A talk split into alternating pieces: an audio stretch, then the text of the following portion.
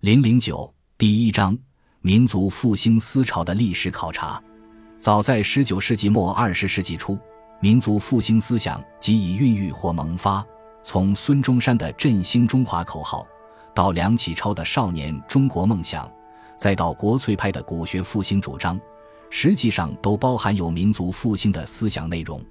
到了五四时期，民族复兴思想有了进一步发展。李大钊提出了“青春中华之创造”和“中华民族之复活”的思想，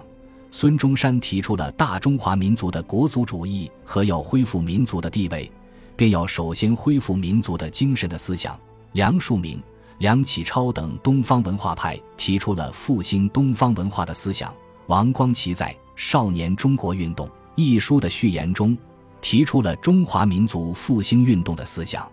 但民族复兴成为一种具有广泛影响力的社会思潮，则是在九一八事变之后。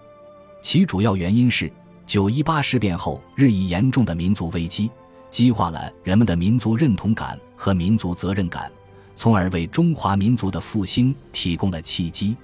除民族危机这一主要原因外，费希特民族复兴思想的系统传人及影响，和以蒋介石为代表的国民党人的大力推动。